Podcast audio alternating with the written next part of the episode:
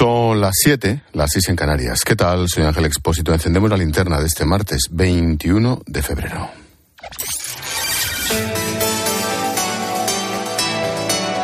Con Expósito, la última hora en la linterna. Cope, estar informado.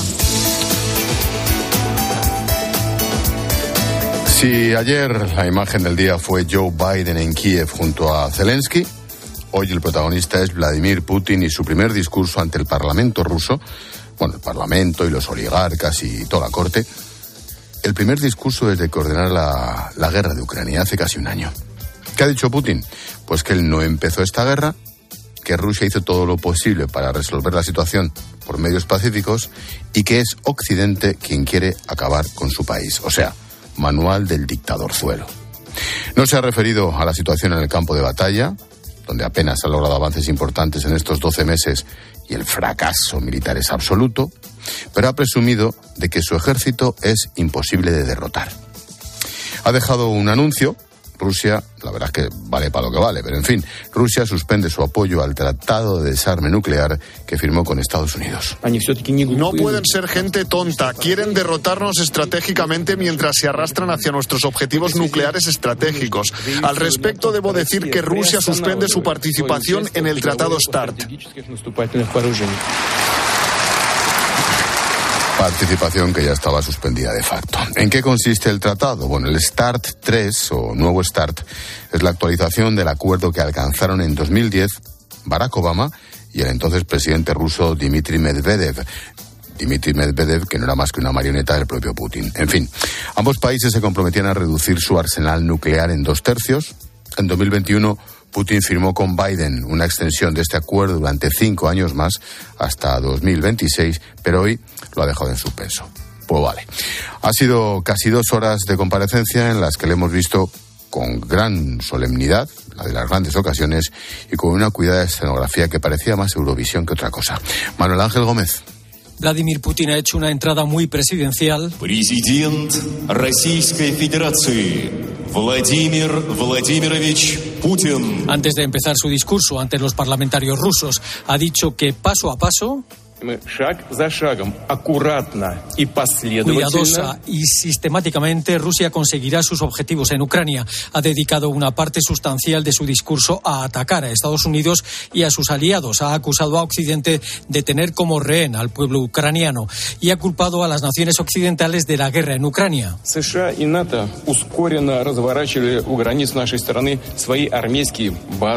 Ha afirmado que Estados Unidos y la OTAN han instalado laboratorios biológicos secretos cerca de sus fronteras. Y ha asegurado Putin que hay un proyecto anti-Rusia, parte de una política revanchista, con la intención de crear focos de inestabilidad y conflictos cerca de su país. Madre mía, cómo están las cabezas. En fin, la réplica de Joe Biden ha llegado hace unos minutos desde Polonia. El presidente de Estados Unidos ha recordado que fue Rusia quien decidió invadir Ucrania y que Putin tiene en su mano detener esta guerra. Le ha recordado que nunca logrará la victoria total. Corresponsal Rosalía Sánchez, buenas tardes. Buenas tardes. Biden ha arengado a los polacos que han acogido hasta nueve millones de refugiados ucranianos ya a seguir resistiendo. Ha asegurado que el apoyo de Occidente a Ucrania es y será inquebrantable y ha hecho balance de este primer año de guerra. Hace un año el mundo temió por Kiev pero acabo de volver de Kiev y os digo una cosa, Kiev sigue fuerte.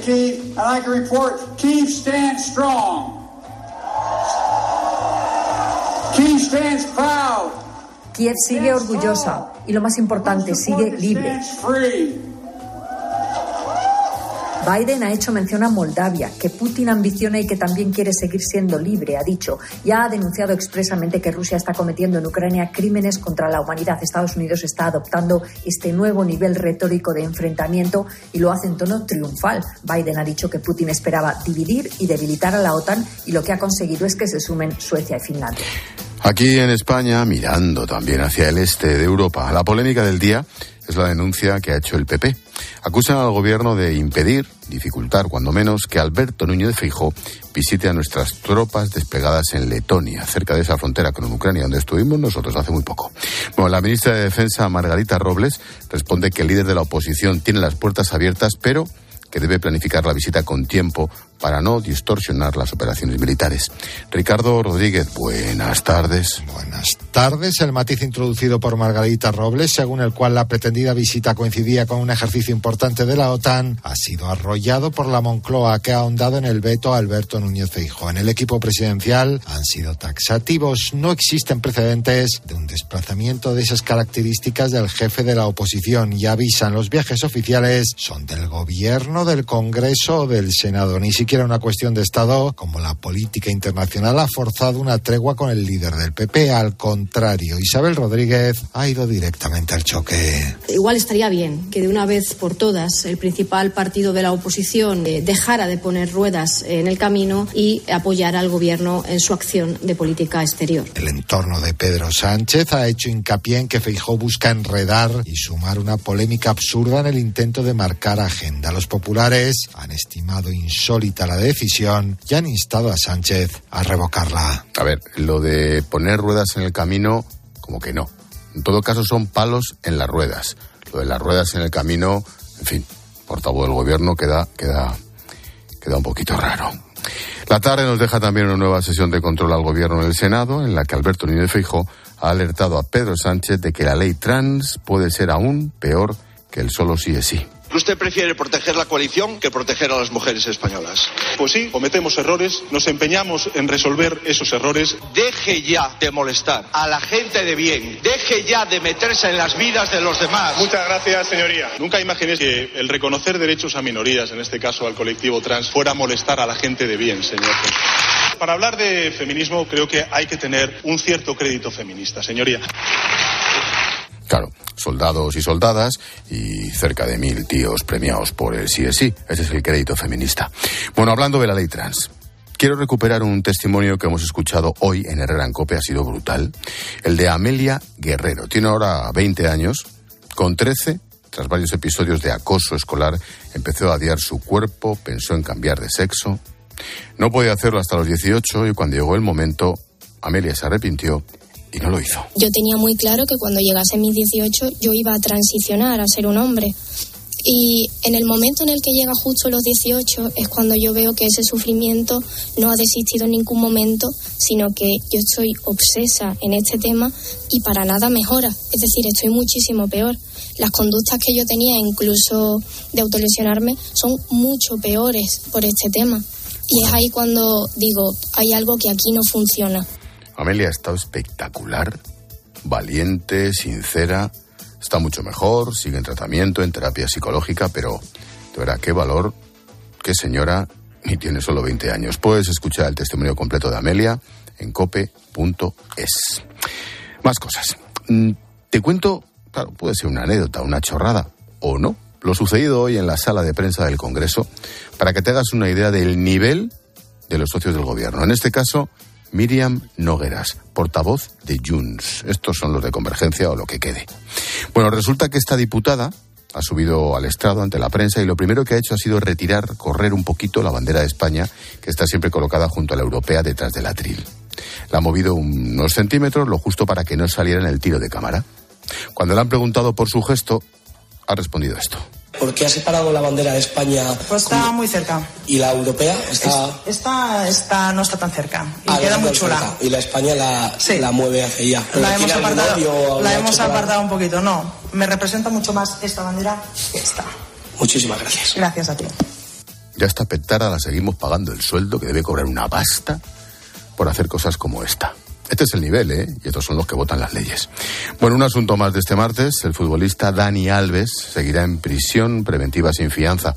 La audiencia de Barcelona considera que hay muchos indicios contra él y que existe un elevado riesgo de fuga.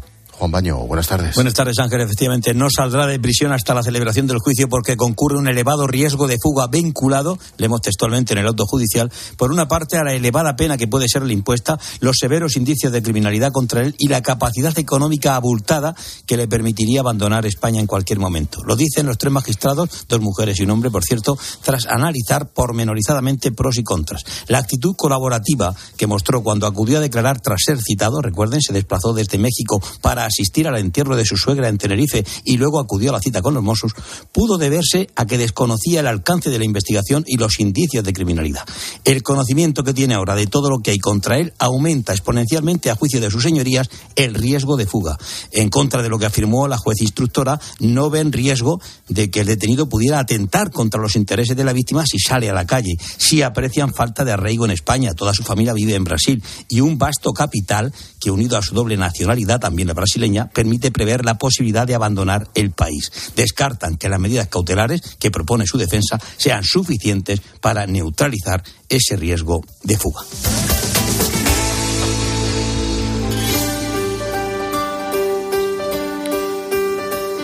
Y a esta hora llega Gloria Lomana para ofrecernos una punta en femenino singular cuando estamos encendiendo la linterna.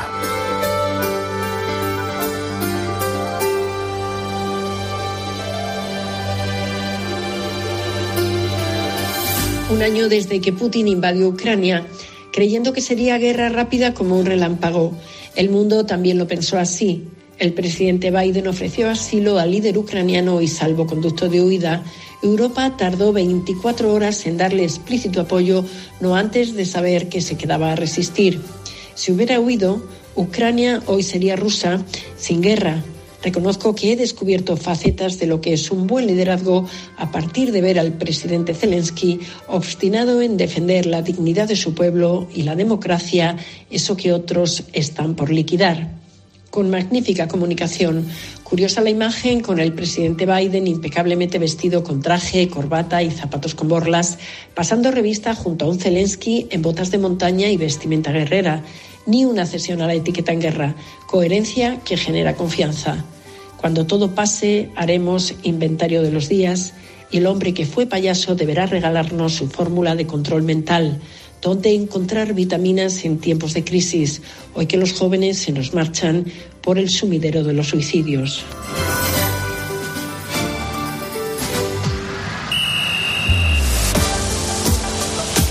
Deportes en la linterna. Cope, estar informado. Deportes en la linterna, Luis Munilla, buenas tardes. Hola Ángel, muy buenas. ¿Cómo era eso? Final anticipada de Champions o algo así. Sí, bueno, es la reedición del Tiene de toda la pinta, final. ¿verdad? Sí, señor, sí, señor. Bueno, es un día de muchas emociones, por cierto, en el Real Madrid, porque al fallecimiento de la leyenda del club Amancio Amaro se une este regreso a la Liga de Campeones.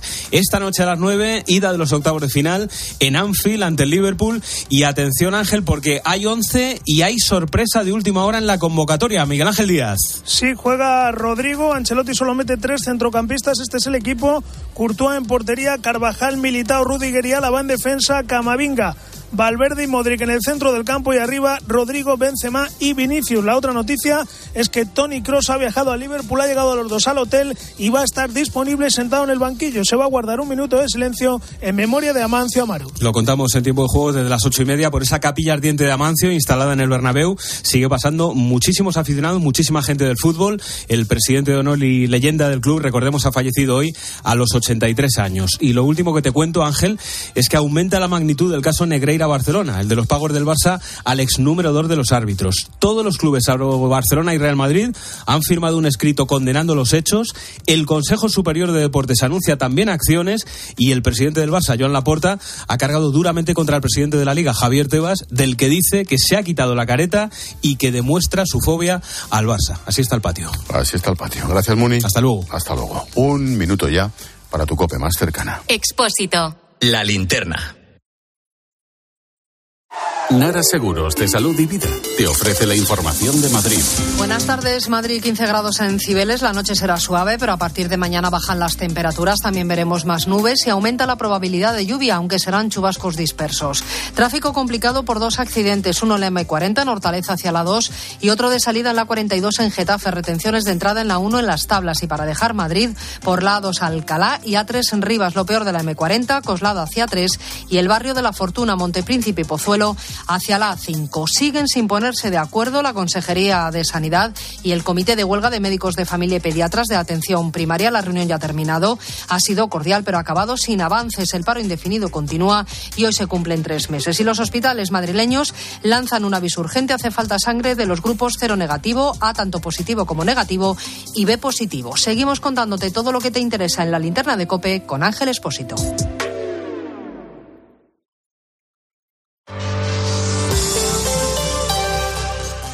Profesionales. En Bricomart siempre os hemos admirado porque llamáis a las cosas por su nombre. Donde unos ven una pared, vosotros veis cada tipo de placa de yeso laminado. En Bricomart también llamamos a las cosas por su nombre. Y como nos dedicamos a materiales de obra, ahora cambiamos el nombre a Obramat. Lógico, ¿no? Profesionales de la construcción y la reforma. Obramat.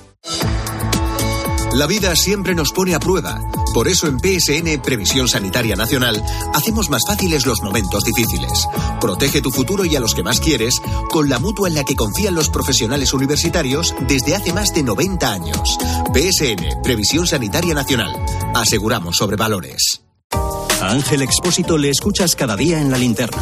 Pues ahora le vas a leer porque presenta Mi abuela sí que era feminista, su nuevo libro en el que mujeres superheroínas desmontan el empoderamiento de postureo con la fina ironía y el talento de uno de los periodistas más destacados de este tiempo. Mi abuela sí que era feminista, ya a la venta de Harper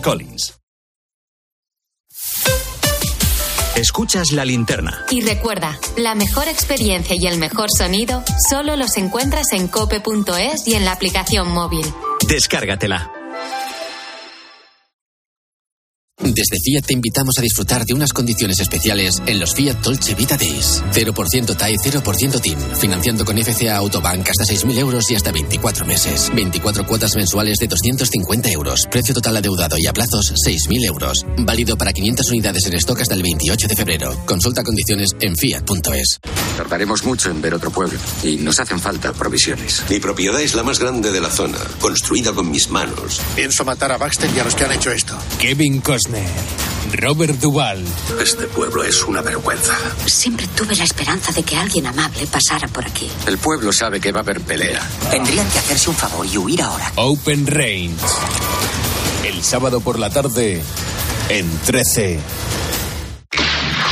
Donde pongo el ojo, pongo la oferta. Dos gafas de marca con antirreflejantes por solo 89 euros. Infórmate en soloptical.com. La realidad que te rodea se puede mirar. Año 2035. Los coches de gasolina y diésel, nuestros habituales vehículos de combustión, dejarán de fabricarse. O se puede observar cómo hacen los escritores Lorenzo Silva y Daniel Gascón de lunes a viernes a las 4 en la tarde de Cope con Pilar Cisneros y Fernando de Aro. Daniel Gascón, columnista, escritor, nos acompaña. La idea de las gasolineras y todo lo que va unido, digamos, al coche de combustible casi por el cine, por la literatura, por la música, cómo todo eso quedará de repente muy antiguo y generaremos una nueva mitología. Digamos. Porque lo que te rodea es mucho más que información. De lunes a viernes, desde las 4, la tarde de Cope.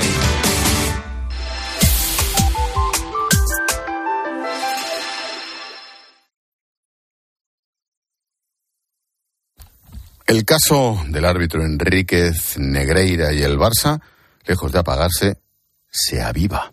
Es un asunto grave y me parece que necesita explicaciones. Nosotros lo vamos a tratar más, no solo por saber la verdad, también por respetar la figura del árbitro. Lo malo es que para hacerlo tengo a en Uriarte, ¿y sabes qué? Mira, a este no le echan ni Guruceta, ni Acebal Pezón, ni Andújar, ni el mismísimo Pierluigi Colina. Pues Andújar me caía muy bien. He Hombre, visto luz y entrado. Claro, y Pierluigi Colina. No, no le conozco. Bueno, pero, pero luego hablaremos de árbitros. Los árbitros, por cierto, siempre han estado en tela de juicio y bajo sospecha. De hecho, no hay un trabajo donde graben más lo que haces. Tú piénsalo al terminar la jornada, que te revisen todo lo que has hecho y además en cámara lenta. Para no quedarse fuera de juego, no compre Sinton ni Son. Compre un Video Thomson VHS, el sistema que más pita. Pajares y Exceso en ese anuncio estaban vapuleados. para matarlo. Como árbitros anunciado un vídeo. O sea, les habían dado leña y nos parecía gracioso y de lo más normal. Sí, sí. No, normal, en fin, por desgracia lo era. Eh, lo era, lo era. Bueno, en este rato de la linterna vamos a hablar de los árbitros y de lo complicado que es ejercer Sí, como tal. porque los jugadores tampoco es que ayuden mucho al árbitro, precisamente. ¿Usted qué pide? cara. Vale, usted por lo tanto cruz, ¿de acuerdo? Yo quería cara. Ya, pero es que él ha pedido cara, con lo cual usted pide cruz. Sí, pero él ha pedido cara porque lo ha preguntado antes, a mí me ha preguntado a mí primero. yo si él quiere cara, pues que coja el cara. Escúchame, que a mí me da igual, si yo por no eternizarnos aquí, que podemos estar un rato. Se acabó el cachondeo, por favor. Cruz. Campo saque. Saque, saque, saque. ¿Qué campo elige? ¿También hay que elegir campo? Cuidado que en esto del campo Sí, sí. yo he visto Así que ya todo el mundo sabe lo que le gusta a cada equipo, ¿eh? Así empiezan. Así empiezan. Bueno, y a eso suma los aficionados, las directivas, los presidentes, la prensa. Por eso sorprende que haya alguien que diga, quiero ser árbitro. No se puede negar que los hay muy buenos, pero ojo, también hay muy malos, ¿eh? ¿Tú sabías que Julio César Herrero había sido árbitro de fútbol? Por eso lo digo, iba de negro. Claro, por lo de los muy malos, lo dices. Efectivamente. No, por los Ah, partidos. ya. Bueno, nunca, Paso palabra. nunca sabremos si la culpa la tienen los árbitros o quienes eligen a los árbitros. Enhorabuena. Y ahora, a pitar fueras de juego. La verdad es que nunca he acabado de entender bien eso del fuera de juego. ¿No sabe lo que es un fuera de juego? Amigo, es usted el nuevo presidente del Colegio de Árbitros. Los árbitros deben ser malos. Así sería el fútbol si acertaran siempre. Vaya torro. Hemos ganado el partido, pero es que yo sin insultar al árbitro no soy persona. Pero si solo ha pitado los penaltis que eran de verdad. No sabía que el fútbol podía llegar a ser tan aburrido. Me parece que voy a empezar a ver tenis. Claro, es que viendo lo Eh, que ¿Tú dice... sabes, sabes cómo llamaban a Julio César Herrero? ¿Cómo? García de Loza. García. Me, me- me lo está diciendo el mismo, ¿eh? Pues dile, dile, dile que, que no le querían mucho, ¿eh? No, díselo yo- tú, díselo tú. Querido compañero, no te quería mucho. Bueno, según mi opinión, ¿eh? Porque había gente que quería mucho a García Loza, pero yo a García Loza no le tengo mucho cariño. Bueno, venga. Bueno, viendo lo que dice, decía Enrique Negreira, lo mismo no estuvo nunca bien elegido. Por cierto, Negreira antes de árbitro fue juez de línea. Y un juez de línea también debe ser justo Sí, y valiente. sí, porque está muy cerca de la banda y escucha perfectamente lo que las cositas que dice el público. ¡Vete a por el juez de línea, hombre! ¿Pero qué dices, tío? ¡Ese! ¡Ese que le tutas! Valiente imbécil. Si lo cojo, lo mato. ¿Ha acabado ya el partido? Lo que tiene que sufrir un juez de línea. Joder, macho. En campos de regional y tercera yo he visto cómo le pinchaban con el paraguas. Sí, sí, no, no, no, espérame, jugando yo y le, y le tiraban con la, con la punta del paraguas según pasaba por Sí, la banda. Pero sí, al juez sí, de sí. línea y a mí. Bueno, si eras extremo Claro. O, o- claro, o lateral, sí, sí, sí, sí. En fin. Por cierto, a raíz de que un árbitro se apellidaba Franco, se decidió que fueran nombrados con los dos Sí, apellidos. Franco Martínez. Sí, sí, sí. Bueno, luego llegaron muchos más. Aunque no te guste el fútbol, te suena, ¿no? Había uno que se llamaba Japón-Sevilla, que parecía un vuelo. Ansuategui Roca, que, que parecía que estaba casado con el cuñado de Vilma Picapiedra. Sánchez Armiño. Sánchez Armiño suena a unas pizzas nuevas, ¿verdad? Sí, caseras. Dice, "Ah, a mí me gustan las casas tarradeas. Y, ¿Te has probado las Sánchez Armiño? Pérez Burrul, que parece una ganadería. Dice, los miuras son buenos, ya, pero mejor de la feria que fue, pues el Pérez Burrul, que... Alex Clavero ti- tiene razón, pero estoy pensando, Julio César, eh, ¿cómo es el segundo apellido? Julio César Herrero no lo sé. Espera, nos está oyendo, así que que lo Claro. Te está llamando simpático. No, pero te- tengo ahí interés por saber. Porque ahora Julius, por- manifiéstate. Manifiéstate. Yo, por ejemplo, en el colegio, claro, yo soy Uriarte Laucirica, pero yo, a mí me llamaban Uriarte a la calle, me cambiaron el apellido. Porque la Oye, dice que Herrero es el segundo, que el primero es Pérez. Ah, encima tiene nombre artístico. ¡Mira! Julio César Pérez Herrero, pero se llama Herrero. Lo acaba de hacer. Sí, nombre artístico. Pérez Herrero va a ser para siempre ya. Pérez Herrero, colegiado. Pérez Herrero. Yo creo que iba de negro porque estiliza. Bueno, ojo que aquí todos sospechamos de los árbitros alguna Sí, vez, ¿eh? tú el primero, que no Mm. quieres ni ver en pintura a Mateo Laoz. Claro, todos los que no quiero ver es porque han pitado un poco chungo para mi equipo. Ya Bueno, me entiendes. te aguanta, ¿eh? Eh, Pérez Herrero todavía no ha pitado. Ojo que tú eres igual, pero con otros, Expósito. ¿eh? no. Recordemos a Manolo Lama y a Ángel Expósito hablando de cierto árbitro. Si tú fueras seguidor del Madrid, que sé que no lo eres, ¿tendrías miedo mañana al arbitraje de Maquili en ese partido entre el Madrid y el Chelsea? Sí. Vale, ya está, ya me has contestado. Y eso que no eres seguidor del Madrid. Venga, ahora te lo hago yo. Si tú fueras seguidor del Madrid, que sé que no lo eres, ¿tú tendrías miedo al árbitro mañana? Yo no, pues yo creo en la honradez de los árbitros. Otra cosa es que sean buenos o malos. ¿Cómo sois? Brillante, Lama. Como Brillante, siempre. Lama, siempre, como siempre. Pero que no te guste un árbitro es una cosa y que no te enteres de los chanchullos de Enrique Regreira, Sí. presuntamente, pues eh, es diferente o peor, ¿no? Porque ahora hay temporadas pasadas bajo sospecha y las próximas bajo lupa. Además, no entiendo eso de pagar a un árbitro para que te asesore o te ayude cuando hay otros sistemas más efectivos. Me ha recordado el caso de un árbitro que fue a pitar a un campo de fútbol y le dijeron, gasta cuidado que en ese campo son brutos. Y, y por favor, delegado de campo, ¿qué pasa? Y dice, perdone caballero, ¿se puede saber qué hace todo el mundo ahí en la grada con escopetas? No se preocupe, hombre, que es lo que estamos, mire usted, estamos acostumbrados aquí cuando termina el partido para celebrar la victoria del equipo, pues todo el mundo tira tiro ahí para el cielo, para el aire. Y dice el árbitro, para celebrar la victoria. Y si perdéis, y dice, eso nunca ha pasado aquí, no sé yo lo que pasará. No demos ideas, como dice normal. Julen, el, peluquero, el peluquero, que cosas más raras se han visto. Gracias, John. Hasta luego. Chao.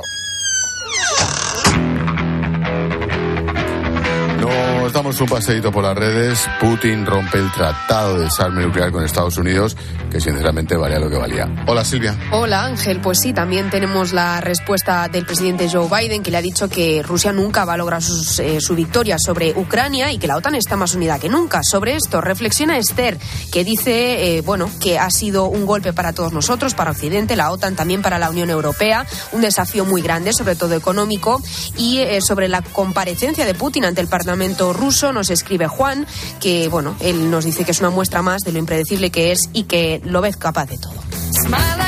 Tertulia esta noche con Antonio Arraez, con Maripau Domínguez.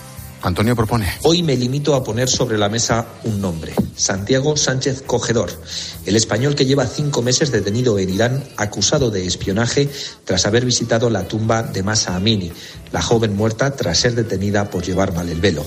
Su testimonio, que no podemos olvidar, pone los pelos de punta.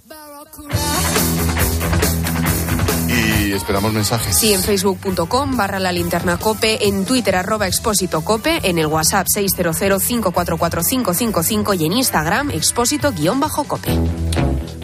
Hola, Paloma. Hola, Ángel. Mensajito de mutua. Sí, oye, que tu seguro te manda al taller que le da la gana y no te deja elegir. Bueno, pues yo le diría dos cositas. La primera, no me dejas elegir taller. Y la segunda, me voy a la mutua. Vete a la mutua y además de elegir el taller que quieras, te bajan el precio de tus seguros. Sea cual sea, llama al 91 555 5555 91 555 5555. Por esta y muchas cosas más, vete a la mutua. Consulta condiciones en mutua.es. Estás escuchando la linterna de Cope. Y recuerda que si entras en cope.es, también puedes llevar en tu móvil las mejores historias y el mejor análisis con Ángel Expósito.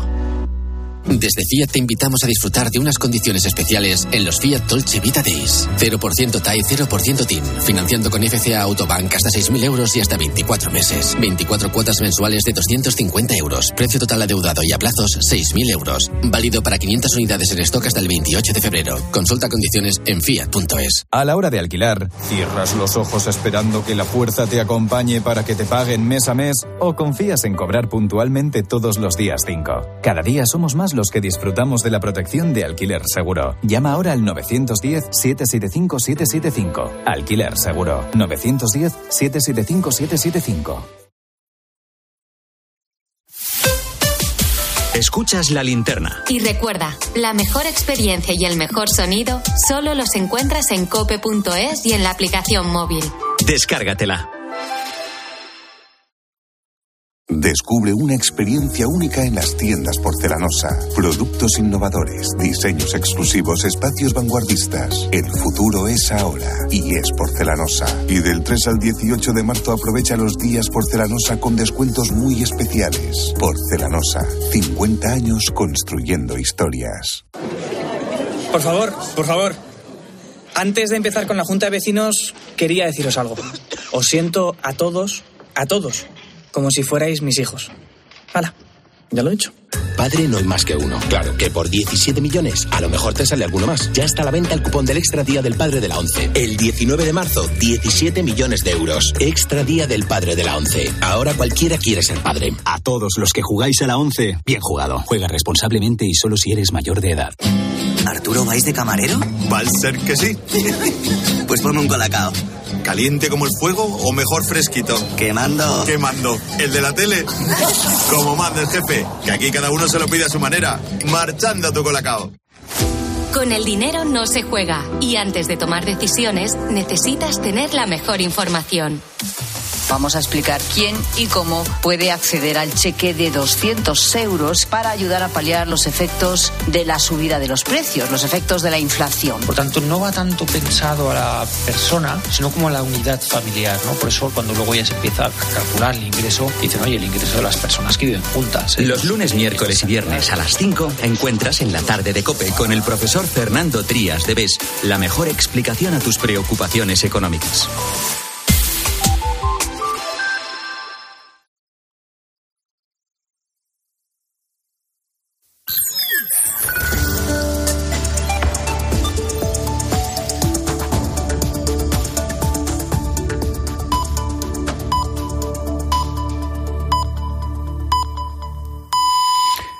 Siete y media, seis y media en Canarias. Expósito. La linterna. Cope. Estar informado. Llevamos 30 minutos contando la actualidad de este martes que te resumo en varias claves. Primera, Estados Unidos califica de irresponsable y desafortunada la decisión de Putin de suspender la participación de Rusia en el acuerdo del tratado nuclear. Joe Biden ha negado que Occidente quiera destruir Rusia. En cualquier caso, la comunidad internacional reconoce su preocupación ante el último paso de Moscú, tal y como ha confesado la ministra de Defensa, Margarita Robles. La intervención de hoy de Putin a todos nos deja absolutamente preocupados, pone de relieve que él no tiene ningún interés en conseguir la paz, todo lo contrario, y que está eh, masacrando las vidas de los civiles en Ucrania. Eso nos parece terrible y hoy más que nunca hay que poner de relieve esa solidaridad con los ciudadanos de, de Ucrania. Segunda, unas 900.000 personas siguen alojadas en tiendas de campaña en el sur de Turquía, cerca de un millón, ¿eh? tras los terremotos que provocaron más de 46.000 muertos. Imagínate lo que será en Siria. Allí la tierra sigue temblando, se han registrado más de 7.000 réplicas en los últimos días. El último anoche de magnitud 6,4 un seismo que causó la muerte de seis personas y más de 760 heridos. Tercera, la situación en la isla italiana de Lampedusa es crítica. Más de 3.000 migrantes están hacinados en un centro de acogida que solo tiene capacidad para 400 personas. Como te puedes imaginar, las condiciones son dramáticas, hasta el punto de que la gestora del albergue ya no puede entregar paquetes de comida ni agua para todos. Solo en lo que va de año han desembarcado en las costas italianas más de 12.000 migrantes procedentes de Libia en su inmensa mayoría, el triple que en el mismo periodo de 2021. Y la clave económica del día que nos trae Pilar García de la Granja de la mano de Iberdrola. ¿Qué tal Pilar? Buenas tardes. ¿Qué tal Ángel? Buenas tardes. Bueno, pues te cuento que ya sabes que las familias que reciban el cheque de ayuda de 200 euros del gobierno para comprar comida, pues van a tener que incluirlo en la declaración de la renta. ¿Esto qué significa? Bueno, pues que contará en el IRPF y que los contribuyentes tendrán que pagar hasta 60 euros Hacienda, un 30%. Es decir, que la ayuda en realidad va a ser de 140 euros al año. ¿Quiénes lo van a tener que pagar? El cheque lo pueden solicitar, Ángel, las familias que ingresen menos de 27.000 euros por hogar y van a tener que declararlo aquellas que tengan una renta superior al mínimo exento, es decir, que en las familias ingresen entre 22.000 y 27.000 euros al año. Gracias, Pilar. Yo no sé qué son más, si mentirosos o tramposos. Pero en fin. a las, sí, las dos cosas. A las nueve y media en clase de economía hablaremos de la utilidad de estas ayudas y veremos qué ha pasado con el precio del gas en los últimos meses.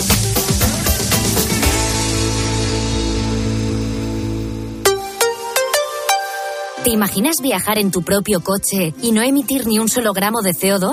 Iberdrola, líder mundial en energías renovables, tiene ya instalados más de 17.000 puntos de recarga de coche eléctrico aquí, en España. Y la red de recarga sigue creciendo. Juntos, creamos un mundo mejor. Iberdrola, empresa colaboradora del programa Universo Mujer. Escuchas la linterna. Con Expósito. Cope, estar informado. Hace 24 horas la tierra volvía a temblar en Turquía, al norte de Siria. Lo hizo justo dos semanas después de que un terremoto destruyera el sur del país y también la, como digo, el norte de Siria. Eran las 4 de la madrugada.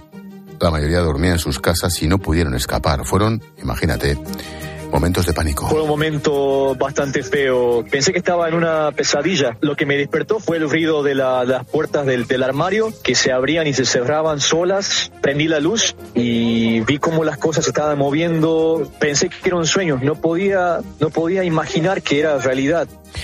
Carlos, a quien escuchamos, es un profesor argentino que vive en una de las ciudades turcas más castigadas. Más de 42.000 muertos, 115.000 heridos, más los que estarán todavía sepultados. Durante varios días los equipos de emergencias trabajaron para buscar vida entre los escombros. Por eso, cuando se encontraba un superviviente, los aplausos rompían el silencio.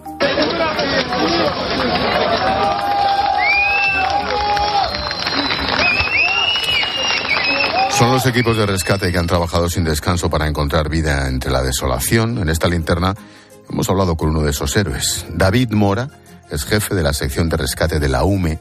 Han sacado de entre los escombros a decenas de personas, entre ellas una mujer y sus dos hijos, tras 26 horas de trabajo sorprendentemente, la madre, mientras más nos acercábamos, la, voz la tenía fuerte, que hablaba. A través de un capitán de, aquí, de los bomberos de turcos, que nos, ha hecho el traductor. Y ella, mientras más acercábamos, más, más activa estaba. Eh, hablaba fuerte, hablaba bien. Eh, lógicamente no se encontraba bien, pedía agua, aunque no le podíamos dar hasta última hora, no le hemos podido dar el agua que necesitaba. Eh, ha ido ganando fuerza, yo creo, mientras más nos acercábamos, igual que nosotros.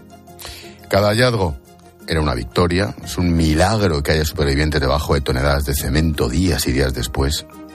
Los profesionales que están allí ven escenas apocalípticas, ciudades destrozadas, gente que lo ha perdido todo. Lo explicaba en la tarde Juan José García, bombero de Huelva que viajó hasta Turquía. La verdad que es que cuando llegamos a esa zona es un sitio que tiene más o menos más de un millón y medio de habitantes y estaba totalmente destruido, pero todo, los edificios que quedaban eh, levantados en pie eh, eran para tirarlos, vamos, estaban, estaban dañados y allí lo que nos encontramos era pues gente pidiendo ayuda, gente eh, por la noche durmiendo al lado de una hoguera.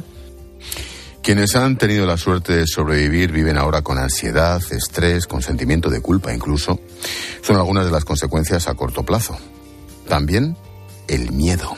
Enrique González es un misionero argentino que vive en Alepo. Lo que se ve es una situación de caos actualmente, de caos y de mucho miedo porque la gente ve que las cosas se les caen, que mm, se siente que se demoran edificios, que caen balcones, que lo que uno ve es situación de pánico, situación de pánico, que realmente se puede ir agravando porque además se suma a todo esto el frío, un frío terrible. Hoy día se espera una helada de 5 bajo ceros. El ambiente está sumamente frío y frío húmedo. Como cada martes, hablamos de salud mental en la linterna con nuestra psicóloga de cabecera, Aurora García Moreno. ¿Qué tal, Aurora? Buenas tardes. Buenas tardes, Ángel. Oye, por resumir, imagino que es todo para una tesis doctoral, pero ¿cuáles serían los efectos psicológicos que genera un terremoto? Pues una catástrofe de esta magnitud indudablemente va a provocar un gran impacto emocional, pero no solo a las víctimas, sino tanto a las familias como a esos profesionales que intervienen en el rescate.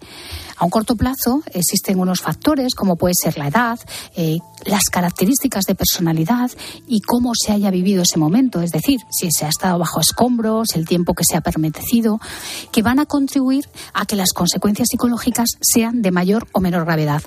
Desde una depresión mayor a un trastorno postraumático, a unos niveles de ansiedad bastante altos, dificultad para conciliar el sueño, y a medida que pasa el tiempo, un problema muy habitual que presentan estos supervivientes es la dificultad de adaptación a esa nueva situación que les toca vivir. Nueva casa, nuevo trabajo, en definitiva, un estilo de vida muy diferente al que habían tenido hasta ahora, Ángel.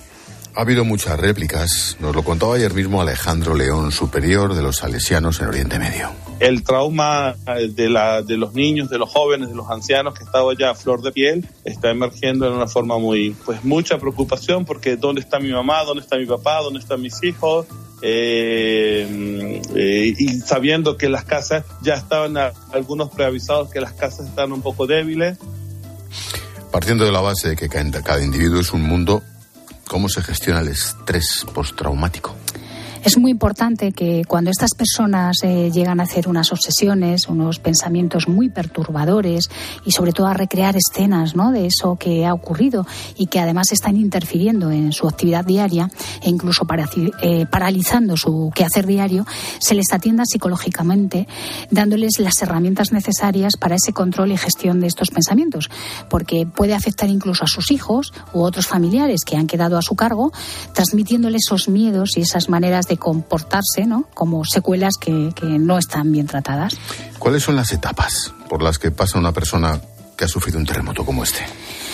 Pues estas personas eh, tienen una primera reacción, Ángel, que es de confusión. Se encuentran desubicadas, sin saber lo que ha ocurrido. De manera inmediata, el ser humano cuenta eh, con un sistema de alerta que se activa, que permite la supervivencia, que va a permitir reaccionar para buscar ayuda de las personas que participan en el rescate. Después pasan por un, a un segundo plano esa ansiedad que, sienten, porque lo que quieren es huir del lugar y recibir protección.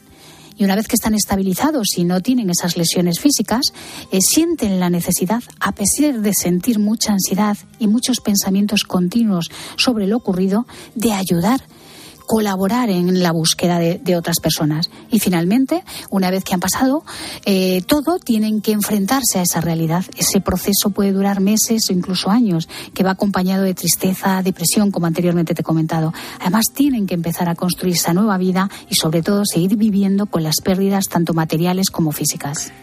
Los niños. Imagino que sufren muchísimo, pero tienen la posibilidad de reconstruir porque tienen todo el futuro, no sé. Así es, Ángel. Estos niños son la población más vulnerable. Eh, además, presentan eh, bastantes dificultades para conciliar y mantener el sueño, eh, con despertares, con pesadillas y una necesidad constante de estar acompañados, ¿no? Especialmente de sus padres, aquellos que por suerte todavía los tengan, o por familiares. Y es frecuente observar también en estos niños apatía, pérdida del interés por cosas que antes le gratificaban, simplemente jugar con un peluche. Otros dejan de hablar temporalmente con un mutismo e incluso regresar a conductas de otras etapas de desarrollo, como puede ser mojarse en la cama o miedos nocturnos. Claro. Mira, voy a volver a escuchar a David Mora, mm, teniente de la UME. Así nos contaba en la linterna cómo se derrumbaron cuando cogieron a esos niños con vida. La verdad que se descarga, se descarga todo, se descarga la emoción. Y nada, hemos hecho, nos hemos echado a llorar, nos hemos echado a llorar, literalmente todo el equipo, especialmente los que estábamos ahí en, en el butrón que habíamos abierto, en el Warside, como nosotros llamamos, eh, a llorar, se echaba a llorar, una emoción muy grande. Te voy a mandar el vídeo del rescate. Es escalofriante. Como estos tíos 4x4 se rompen a llorar con el bebé en la mano, el bebé vivo. Bueno, es, es brutal. ¿Quién cuida del cuidador? ¿Cómo afecta esto a los rescatadores? Pues eh, estas personas, además de, afectarles ese estrés que puede provocar la profesión en sí, pero como muchas otras profesiones, ¿no? Se suman los sentimientos y las emociones que, que provoca ver a esas personas sufrir, incluso morir. Por lo tanto, la exposición ante estas catástrofes provoca un residuo emocional, porque el empatizar con el sufrimiento de esas personas provoca que recuerden continuamente y con una alta carga emocional escenas del desastre, evitando en muchos casos que estos profesionales eviten ver imágenes de los hechos o acudir a, esa zona cero. Todo esto provoca un estado de, de alerta y de tensión permanente que además les dura bastantes días y en muchos casos pues necesitan de ayuda psicológica, Ángel. Antes y después, ¿se pueden prevenir esas consecuencias emocionales en estos superhéroes? Por supuesto, de hecho se trabaja. Estas personas están muy trabajadas emocionalmente. Es una es muy importante esta preparación para la actuación ante estas situaciones. Además, en estos programas se trabaja la capacidad, pues, para adaptarse, para la resolución de los problemas, el saber adaptarse acorde a las condiciones de las que se dispone en ese momento. Eh, se trabajan las técnicas de asertividad, entrenamiento en la autorregulación emocional. Además, también aprenden cuáles son los límites que cada uno tiene, ¿no? Para saber hasta dónde pueden llegar en las situaciones, saber delegar cuando no se puede más y, como siempre, el apoyo de la familia que permite el dialogar, compartir inquietudes es fundamental. Salud mental en la linterna todos los martes con nuestra psicóloga de cabecera, Aurora García Moreno. Gracias. Gracias a ti, Ángel. Buenas tardes.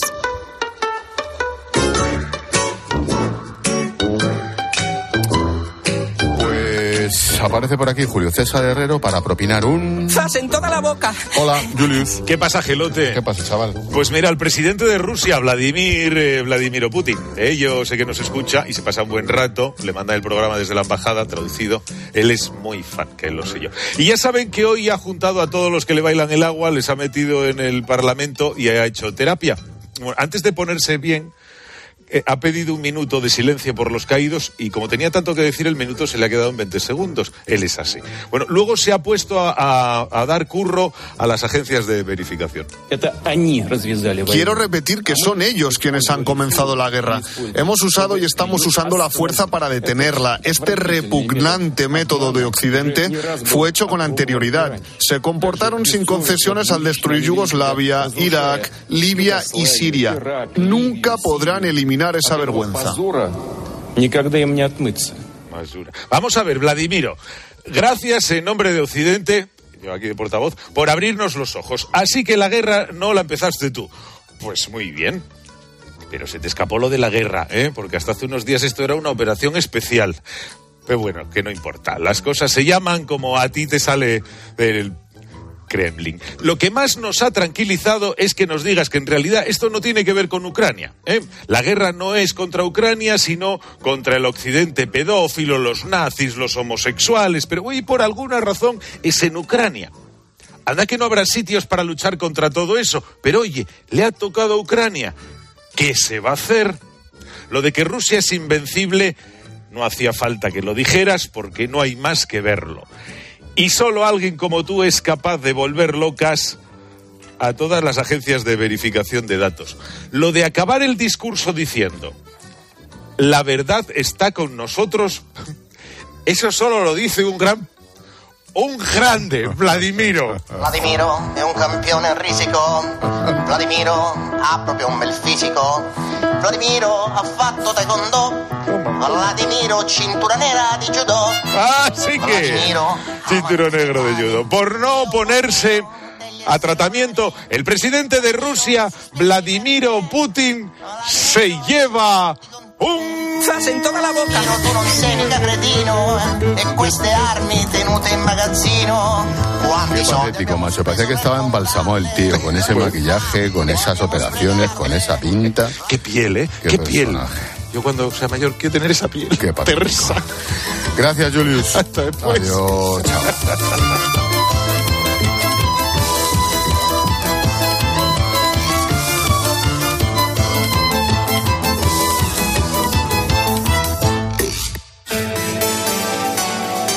Expósito. La linterna. Cope. Estar informado. En Cope nos gusta contarte buenas noticias. La ciencia ayer anunció un descubrimiento histórico en materia Quiero de- contarte tres historias, tres noticias que nos hacen ser optimistas. Los Sus vídeos empezaron a tener millones de reproducciones. Borja siguió con su música. Una buena noticia. Hay algunas estimaciones que se han hecho que dicen que... Muchas familias deciden entonces formar parte de esos programas de acogida y proporcionarles así a estos niños un hogar, una familia. A Carlos Herrera, Ángel Expósito, Pilar García Muñiz, Pilar Tisneros y Fernando de Aro les gusta contarte buenas noticias. Escúchalas a diario en Cope. También en cope.es y en redes sociales. Imagina que grabas un anuncio de radio de línea directa y el micrófono del estudio se avería y suena así. Pero te gustaría sustituirlo por uno que suene Así de bien. Y decir algo como... Con el seguro de coche de línea directa tienes coche de sustitución también en caso de avería. Cámbiate y te bajamos el precio de tu seguro de coche, sí o sí. Ven directo a lineadirecta.com o llama al 917-700-700. El valor de ser directo. Consulta condiciones. Soy optimista y si me dejo llevar por las noticias, pues olvídate. Un 30% de los españoles ha dejado de tener interés por las noticias, pero una gran mayoría sigue tomándose 20 minutos para reflexionar, para ver la realidad como es, contada desde el rigor y la objetividad. Información para que tengas tu propio punto de vista. 20 minutos, diario abierto. ¿Y tú que tienes adolescentes en casa? ¿Qué necesitas para tu seguridad? Nos vamos algún fin de semana fuera y ellos prefieren quedarse. Invitan amigos, entran, salen y yo no me quedo tranquila. Pues con la alarma de Securitas Direct sabrás que están protegidos dentro de casa frente a intrusos y emergencias y tú siempre podrás ver a través de las cámaras que están bien. Y es que tú sabes lo que necesitas y ellos saben cómo protegerte. Llama ahora al 900-666-777 o entra en securitasdirect.es y descubre la mejor alarma para ti. Tardaremos mucho en ver otro pueblo y nos hacen falta provisiones. Mi propiedad es la más grande de la zona, construida con mis manos. Pienso matar a Baxter y a los que han hecho esto. Kevin Costner, Robert Duvall. Este pueblo es una vergüenza. Siempre tuve la esperanza de que alguien amable pasara por aquí. El pueblo sabe que va a haber pelea. Tendrían que hacerse un favor y huir ahora. Open Range. El sábado por la tarde en 13.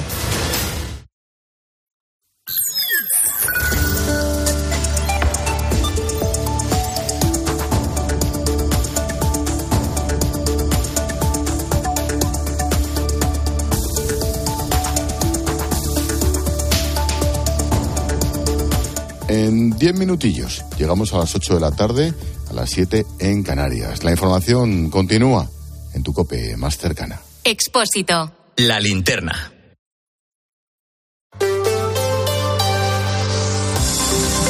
Cope Madrid. Estar informado. El sueño europeo de la Champions arranca en apenas una hora para el Real Madrid en tierras británicas. A las nueve comienza en el mítico estadio de Anfield Road la ida de los octavos de final de la Liga de Campeones. Enfrente, todo un clásico, el Liverpool. El último enfrentamiento entre el Liverpool y el Real Madrid trae buenos recuerdos a los madridistas. París, mayo pasado, final de la Champions.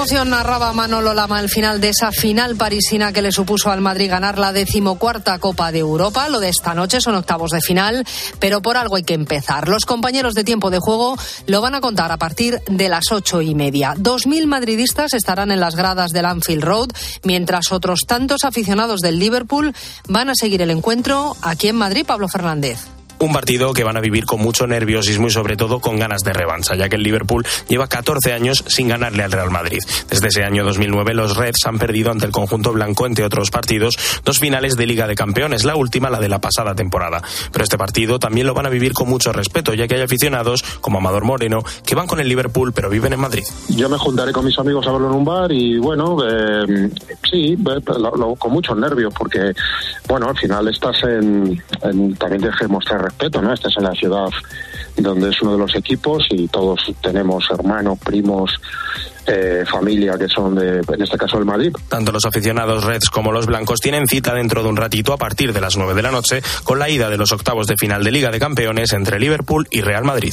Pues es un partido muy especial para el madridismo porque se disputa en el mismo día en el que la afición despide a Mancio Amaro, presidente de honor del club y toda una leyenda del fútbol español. Su capilla ardiente va a estar abierta en el Bernabéu hasta dentro de una hora y mañana desde las 9 de la mañana hasta la una y media del mediodía. ¿Qué tal? Soy Mabel Vizcaíno. Escuchas la linterna de COPE en Madrid. Enseguida nos damos una vuelta por la Galería de las Colecciones Reales, que hoy ha presentado sus primeras obras, pero antes tenemos que ver cómo está el tráfico. Y nos vamos hasta la DGT. Jaime Orejón, buenas tardes. Muy buenas tardes, Mamen. A esta hora pendientes un siniestro que está complicando la salida de Madrid por la 42 a su paso por Getafe y otro en la M40 en Valdemarín en sentido a la 6. Al margen de esto destacamos complicaciones de salida por la 2 en Alcalá de Henares, la 4 Pinto y a 6 a su paso por el Plantío y ya en la M40 en Coslada en sentido a la 3. Mucha precaución en estos tramos y vías. ESCP Business School, la escuela de negocios número uno de España y la tercera de Europa, te ofrece el tiempo. 15 grados tenemos en la puerta de Alcalá. La noche será suave, pero a partir de mañana bajan las temperaturas y aumenta la probabilidad de lluvia.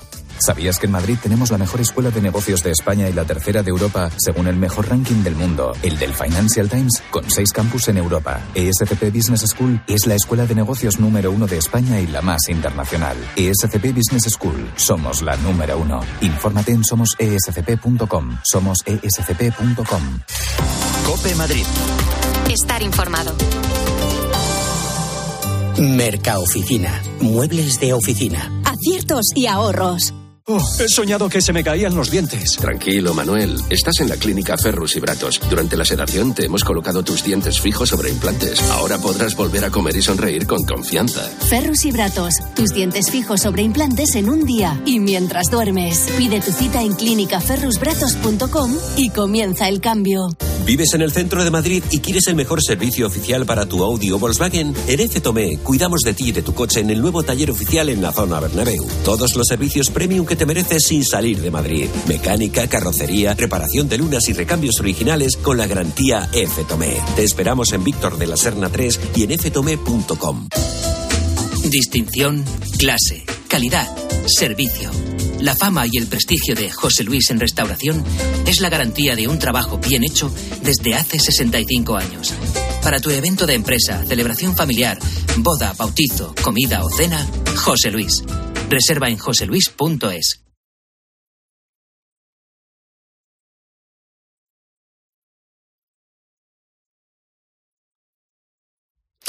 Entre la Cuesta de la Vega y el Parque Atenas se ve ya movimiento de las obras que van a permitir que el acceso a la futura galería de las colecciones reales sea mucho más fácil, teniendo en cuenta además que ese punto, a espaldas de la Catedral de la Almudena, se va a convertir en un auténtico referente turístico en la capital Ramón García Pellegrín.